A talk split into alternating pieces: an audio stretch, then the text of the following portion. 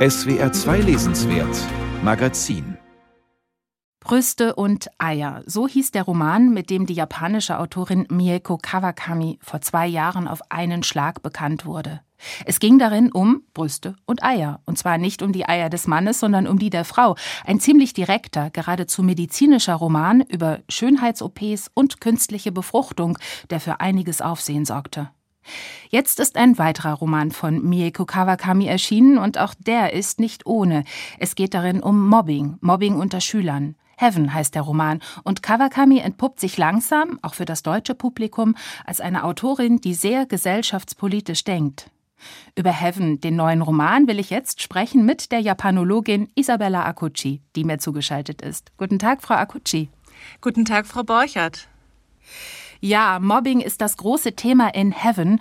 Und wer da gemobbt wird, das sind ein Junge und ein Mädchen in einer japanischen Mittelschule. Die beiden sind 14 Jahre alt, sie sind Klassenkameraden.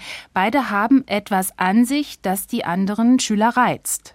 Ja, das ist zum einen mal der namenlose Ich-Erzähler, der extrem stark schielt und auf der anderen Seite das Mädchen Kojima, die lässt sich einfach körperlich total gehen. Das heißt, sie wäscht sich nicht, sie stinkt auch richtig und das macht sie natürlich zum perfekten Opfer. Aber es gibt noch was anderes, was die beiden eigentlich zum Mobbing-Opfer prädestiniert in den Augen ihrer Peiniger. Und zwar, dass sie sich nicht wehren. Also sie sind beide sehr passiv. Sie ertragen das Ganze fast schon wie Märtyrer. Und sie suchen auch nicht außerhalb nach Hilfe, was wohl schon auch ein ganz typisches Phänomen bei Mobbing ist. Aber die beiden haben auch immer mal wieder Gelegenheit und trotzdem wenden sie sich weder an Lehrer noch an Ärzte, geschweige denn an die eigenen Eltern. Ja, die beiden wehren sich nicht und deswegen läuft dieses Mobbing auch wirklich komplett aus dem Ruder. Das ist sehr, sehr heftig und wird auch sehr, sehr physisch. Also die beiden werden tagtäglich gequält, sie werden geschubst, sie werden getreten. Also ich weiß nicht, ob Mobbing in Japan häufiger vorkommt als in Deutschland, aber es ist schon ein großes Thema in der japanischen Literatur, oder? Ja, es ist überhaupt seit den 80ern ein ganz großes Thema in der japanischen Gesellschaft. Es gibt seitdem auch immer wieder Selbstmordfälle und auch aktuell sind wohl die Zahlen des Erfahrungs erfassten Mobbings an Schulen ziemlich hoch. Es ist jetzt tatsächlich schwierig zu sagen, ob Mobbing in Japan oder an japanischen Schulen häufiger vorkommt als beispielsweise in Deutschland. Da fehlen mir jetzt ehrlich gesagt Studien und Zahlen. Allerdings gibt es auch immer wieder Quellen, die behaupten, nein, es ist sogar vielleicht weniger Mobbing in Japan, aber das Mobbing hat schwerwiegendere Folgen.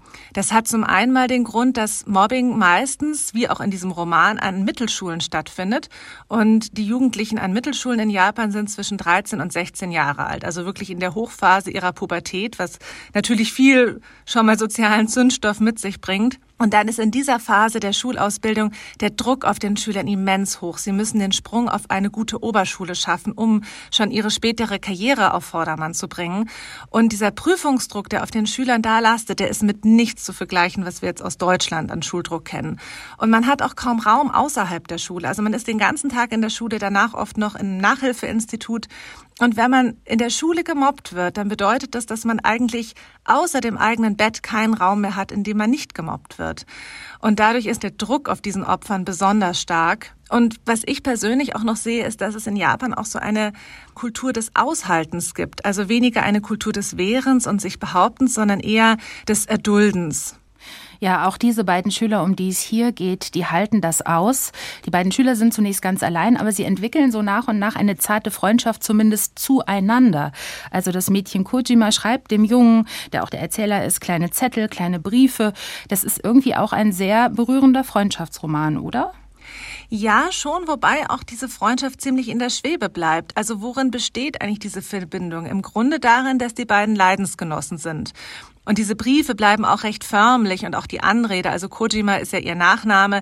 Also das ist sehr normal in Mittelschulen, dass man sich so anredet. Aber es gibt jetzt auch keine Freundschaftsform mit Vorname oder ein Spitzname oder so. Die beiden bleiben doch recht distanziert, hat man das Gefühl. Aber Kojima sehnt sich eben nach dem Zustand Heaven. So nennt sie ein Bild in einer Ausstellung, auf dem ein Mann und eine Frau dargestellt sind in einem Zimmer. Und sie sagt eben zu dem Ich-Erzähler, dieser Mann und diese Frau glaubt, sie haben einen ganz schlimmen Schicksalsschlag überwunden, ihnen ist etwas Furchtbares zugestoßen, aber jetzt sind sie in Heaven, also wie im Himmel, und es geht ihnen gut. Ja, danach sehnt sie sich. Äh, die sucht sie dann auch mit dem Ich-Erzähler dieses Romans. Es kommt aber dann auch da zu einigen Problemen mit der Zeit. Der ganze Roman ist auf das Thema Mobbing zugeschnitten. Ja, also die Figuren werden vor allem in ihrem Bezug zur Quälerei in der Schule vorgestellt und es gibt wenig Außenwelt. Finden Sie das plausibel oder finden Sie, dass dem Roman doch auch etwas mehr Weitwinkel gut getan hätte? Mm, also ich finde, wie gesagt, wenn man sich auch die Situation von Schülern in der Mittelschule in Japan vorstellt, das ist sehr eng. Die sind fast nur in der Schule. Und deshalb finde ich diese Perspektive schon richtig und auch dieses Gefühl, aus diesem Mobbing-Zustand gibt es keinen Ausweg. Ich fand aber insgesamt die Darstellung ziemlich starr. Man erfährt sehr wenig über das Innenleben des Ich-Erzählers. Er sagt zwar, er hat Angst, er kann dann auch eine Zeit lang nicht mehr schlafen, aber er erträgt das Ganze im Grunde sehr erwachsen, so sehr stoisch. Er kommt einem überhaupt nicht wie ein 14-jähriger Teenager vor. Und Insgesamt finde ich, dass dieses Thema, das sie aufgreift und auch die philosophischen Fragen, die sie stellt, also warum wird gemobbt? Weil jemand anders ist und die Mobber vor dem Anderssein Angst haben oder einfach weil sie Lust haben am Quälen, das finde ich alles sehr spannend. Aber es gibt eine andere Ebene, die eigentlich noch spannender für mich gewesen wäre oder mindestens genauso interessant, das ist die Familie des Ich-Erzählers. Denn er lebt mit seiner Stiefmutter und seinem Vater zusammen und dieser Vater ist eigentlich fast nur abwesend. Und die Stiefmutter ist im Grunde genauso gefangen in ihrer Ehe wie der Ich-Erzähler in seinem Schulmobbing. Und sie ist auch seine einzige Verbündete. Und das ist eine ganz anrührende Verbindung, die die beiden haben. Und das wird von Kawakami sehr zart und sehr sehr reduziert erzählt, aber da hätte ich mir fast gerne noch mehr gewünscht, denn da liegt schon auch ein großer Kern des Problems, hat man das Gefühl an dieser Familienkonstellation. Ja, Kawakami konzentriert sich im Grunde mehr auf die philosophische Diskussion um das Thema Gewalt oder andere ausschließen oder sich wehren. Die Schüler agieren, wie Sie auch schon sagten, oft fast wie Erwachsene oder reden wie Erwachsene. Es gibt da zum Beispiel Kojima, die eben das Leiden geradezu annimmt oder annehmen möchte. Und sie sagt an einer Stelle sogar, denn sie wissen nicht, was sie tun. Und das ist ja auch ein Zitat von Jesus, als er ans Kreuz genagelt wird. Also Kojima wird hier als so eine Art Jesusfigur vorgestellt. Und es gibt auch einen philosophischen Gegenspieler. Das ist ein Junge aus dieser Mobbergruppe, der heißt Momose. Und der vertritt eine fast nietzscheanische Antimoral. Wollen Sie den vielleicht noch kurz vorstellen?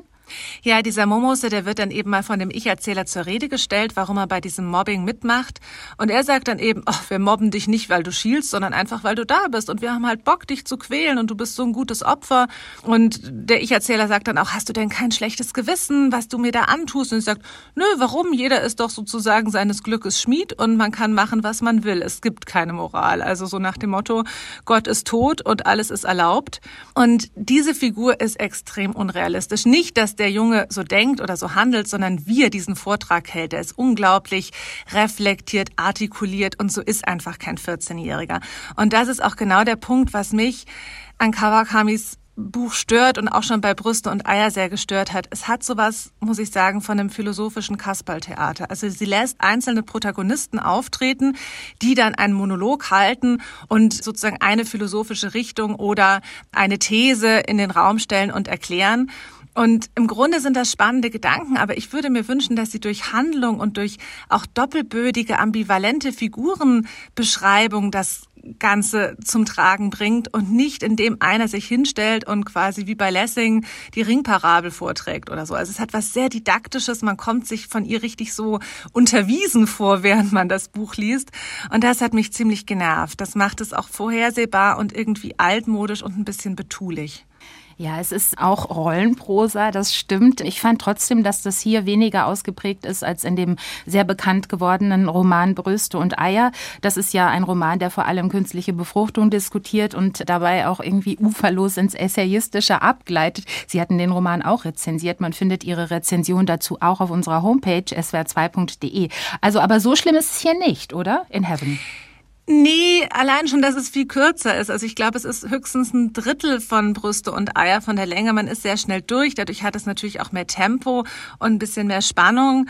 Aber ich muss ganz ehrlich sagen, auch gerade so im Nachgeschmack ist es für mich ähnlich. Und das Ende, ohne jetzt hier irgendwas verraten zu wollen, ist enorm kitschig und ich wusste nicht genau, was ich damit anfangen soll. Das hat auch so was sehr fast schon eine religiöse Erlösungsfantasie.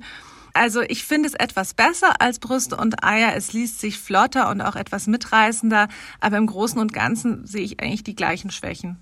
Isabella Acucci, ganz herzlichen Dank für dieses Gespräch. Ich danke Ihnen. Und wir sprachen über Heaven von Mieko Kawakami hier auf SWR 2. Katja Busson hat den Roman aus dem Japanischen übersetzt. Erschienen ist er im Verlag Dumont.